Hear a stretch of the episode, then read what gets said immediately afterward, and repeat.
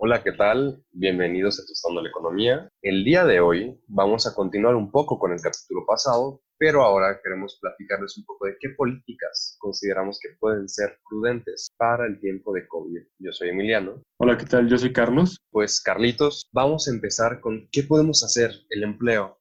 ¿Cómo lo podemos proteger? ¿Cómo podemos incentivar el desarrollo de nuevos empleos en este periodo tan crítico? Claro que sí, principalmente retomando la participación en el capítulo anterior, podemos ver que el empleo ha sido fuertemente afectado a través de la pandemia y este caso no es un nuevo fenómeno social, ha sido un fenómeno ya visto por mucho tiempo en este proceso de desaceleración económica, que lo que podemos decir es que ya no crecemos tan rápido, ahora nos tardamos más tiempo en volver a crecer y esto afecta, esto afecta porque la gente sigue naciendo, la familia sigue creciendo, pero la economía no crece a la misma velocidad.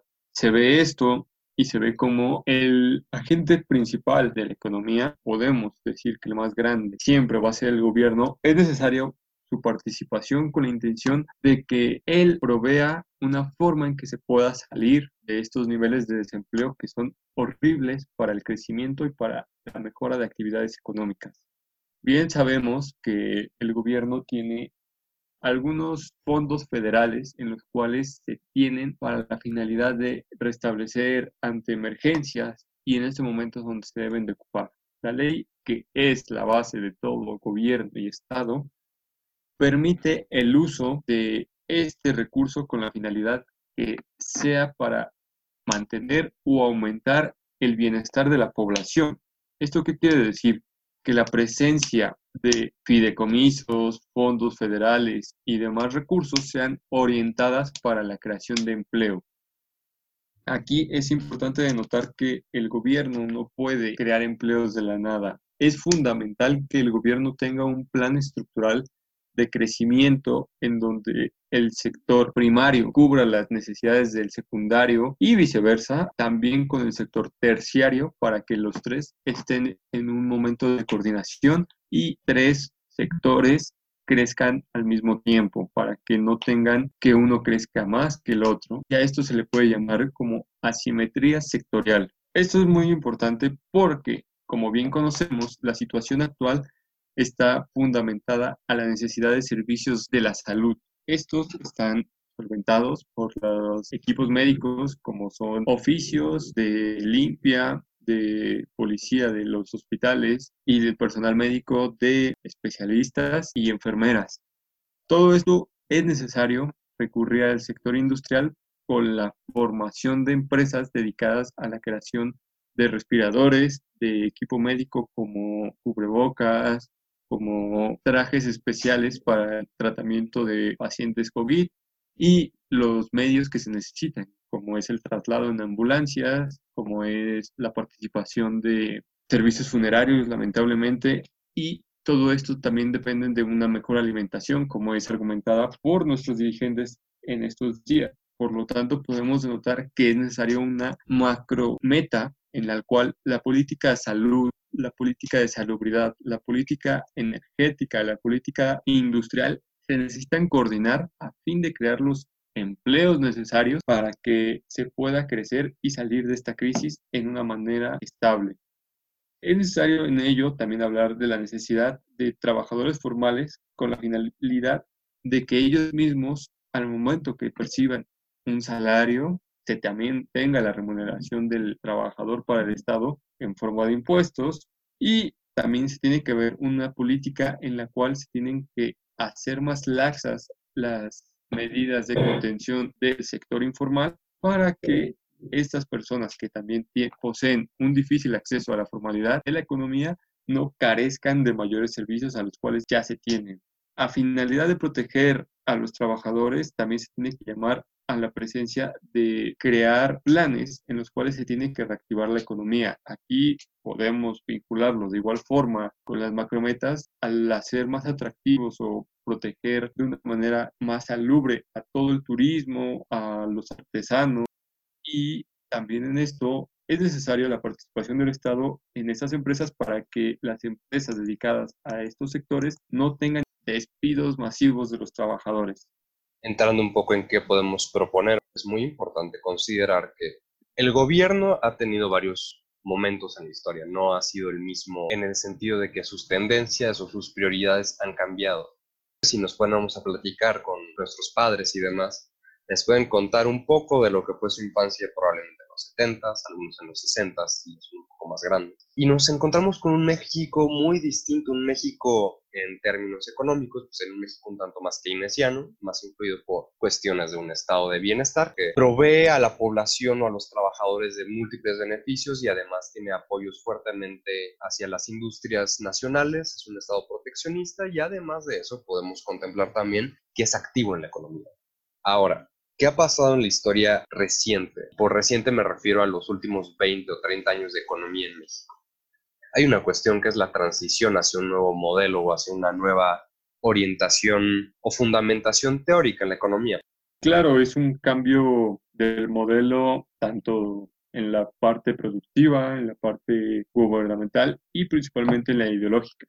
Claro, entonces si tenemos un cambio ideológico, el cual es el famoso resonado modelo neoliberal, tenemos que entender por qué ese modelo no es capaz de desarrollar un nivel de crecimiento como el que teníamos antes. Lo principal es que no es el objetivo.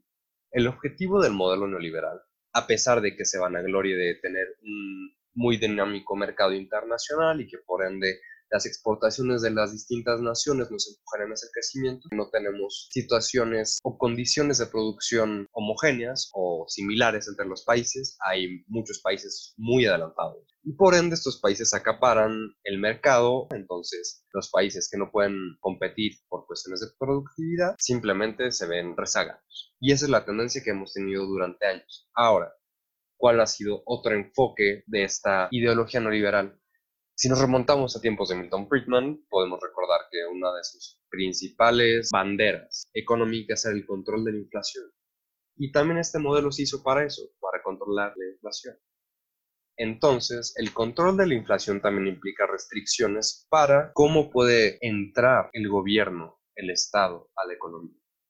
Si bien sabemos que hay algo que se conoce como sobrecalentamiento de la economía, generalmente es dado por una excesiva intervención del Estado.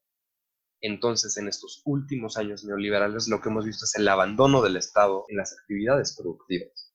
Pero ahora, en el momento en el que nos encontramos, después de más de dos décadas de neoliberalismo, ¿tú crees que es el camino que debemos seguir, Carlitos? O tal vez pensar no en un keynesianismo remasterizado, pero sí en tomar algunas políticas que permitan al Estado intervenir en la economía de forma que pueda proteger el empleo, e incluso incentivarlo aún en tiempos de pandemia. Es una discusión sumamente extensa si es eficiente o no eficiente la participación del modelo neoliberal en México. Sin embargo, más que basarnos en que si es buena o es mala, podemos decir que existió en México. Sus resultados fueron heterogéneos y el momento coyuntural que existe en 2020 muestra la necesidad de otro tipo de políticas, a lo cual vamos a basarnos un poco en lo visto en Europa, en el cual ante el cierre de mercados, ante el cierre de actividades públicas, tiene un plan de reactivación económica. Esto termina siendo un paquete en el cual las empresas y los ciudadanos de pie no paguen impuestos tan formalmente, es decir, tendrán un periodo mayor de plazo de pago las condiciones de crédito en la economía, es decir, qué tanto prestan los bancos a las empresas, a, otras, a otros bancos o a los ciudadanos de pie, están un poco más ligeras. Y todo esto está basado en lo que fue su proceso de recuperación después de la Segunda Guerra Mundial. El aumento, las condiciones o de libertad en la parte tributaria se espera que tenga un efecto positivo para poder recuperar los niveles productivos vistos antes de la pandemia. Claramente esto no es una política aplicable en el largo plazo, sin embargo, en el corto plazo será, por así decirlo, el encendedor para que podamos reactivar la economía y también existen condiciones de política monetaria de esas naciones en las cuales si el crédito es más barato, hay más dinero en la economía y la gente puede volver a adquirir los bienes y servicios que tenían previos a la crisis.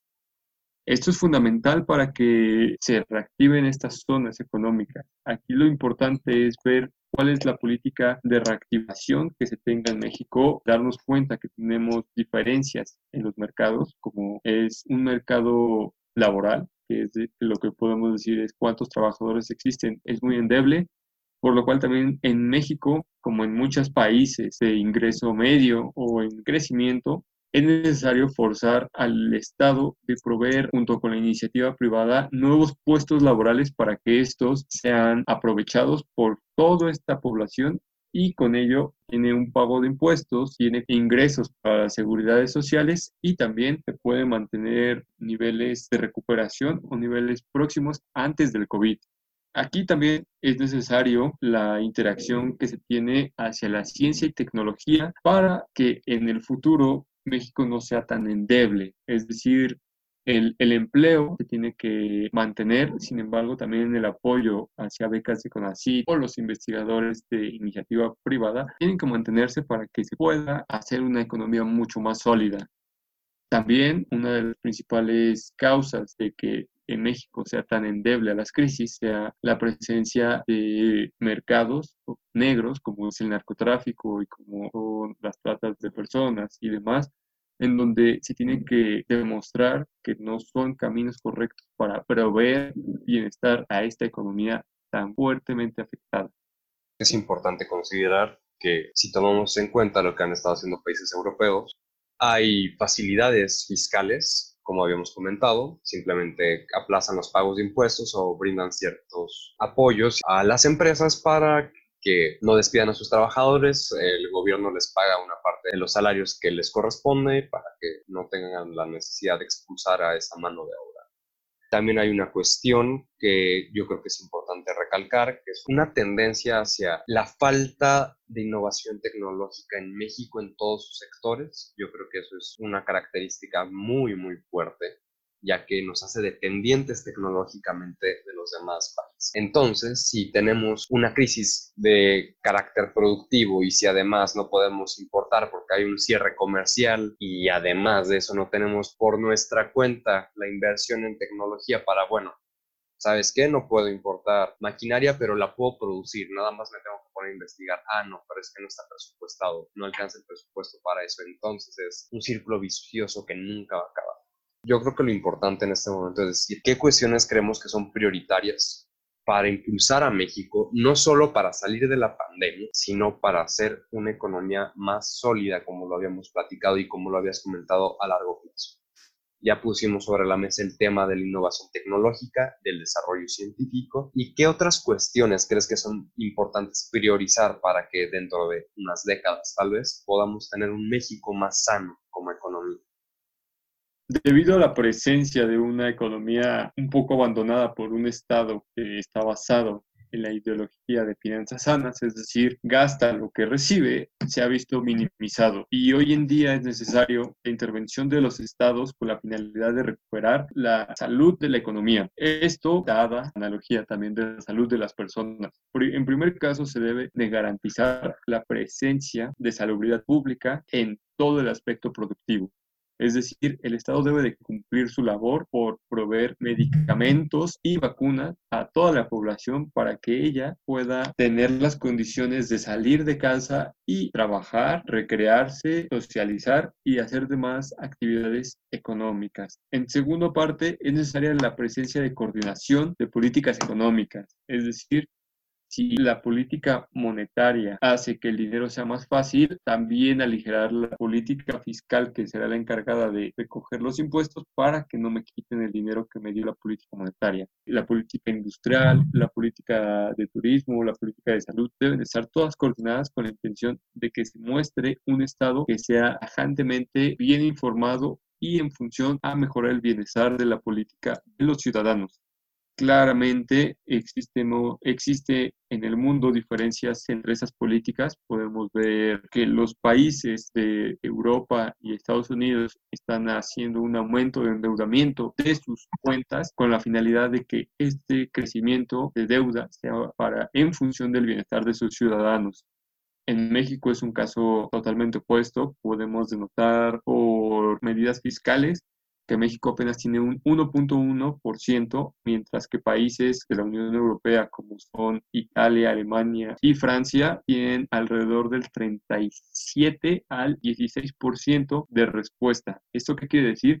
que es necesaria para la pandemia una reactivación en función del Estado y estos tienen que ser solventados por estrategias mixtas, es decir, la creación de coordinación de múltiples políticas, también llamada macrometa. A mí se me hace muy importante lo que dices, sobre todo la parte de coordinación. Yo creo que es lo que debemos tomar de este episodio, de este capítulo, es que necesitamos coordinar todas las aristas de la política para lograr tener un crecimiento que sea sustentable, que nos saque verdaderamente de la crisis y no de la crisis de la pandemia la crisis productiva de México, de la carencia de crecimiento que hemos tenido durante años.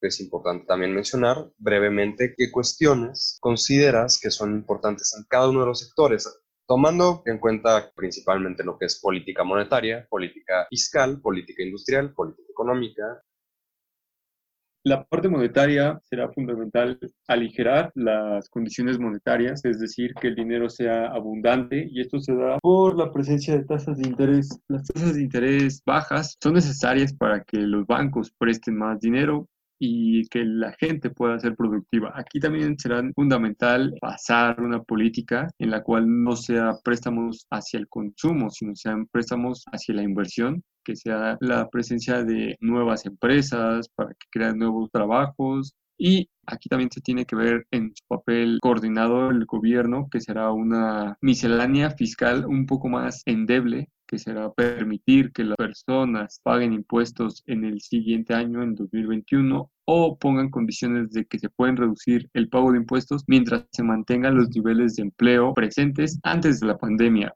Después de esto, es necesario la activación de la economía hacia lo que nosotros nos basábamos, que será una política manufacturera. Entonces tenemos también que ver las condiciones de salud que existen en la población, donde también podemos ver cambios de hábito de consumo o una condición más proactiva hacia deporte para que los individuos no tengan una mala condición y sean endebles a futuros virus existan, así como la presencia de una participación estatal en la cual los empleos creados por el gobierno tengan acceso hacia los servicios de salud y con esto no sean tan fuertemente afectados por nuevos choques económicos. Lo que es importante recalcar es una política fiscal más laxa durante este periodo de crisis. A mí me parece importante que haya una reestructuración en tiempos posteriores para que la recaudación sea más eficiente y el gobierno justamente pueda tener estos estímulos en las demás políticas, como puede ser la industrial o la económica y que la cuestión monetaria efectivamente que sea fácil adquirir el dinero, que sea abundante para que se puedan satisfacer las necesidades de la población. Por el momento, yo creo que es mostrar la, la, necesidad que tiene el país, México, de la presencia de un Estado que intervenga de forma activa para poder minimizar los choques que se pueden presentar en la economía. Con ello ya cerramos este tercer capítulo de Tostando la Economía. Agradecemos infinitamente las personas que estén escuchando este audio. Esperamos sus comentarios, sus dudas para poder en dialogar con ustedes y sería todo por mi parte. Múltiples y efectivas gracias. Esperamos sus mensajes, sus comentarios. Estamos en Twitter, como lo comentamos en el capítulo pasado. Nos pueden buscar como Tostando la Economía. También en nuestra página de anchor.fm nos pueden dejar algún mensaje de voz y esperamos estar en contacto con ustedes. Hasta luego y nos vemos en el próximo episodio de Tostando la Economía.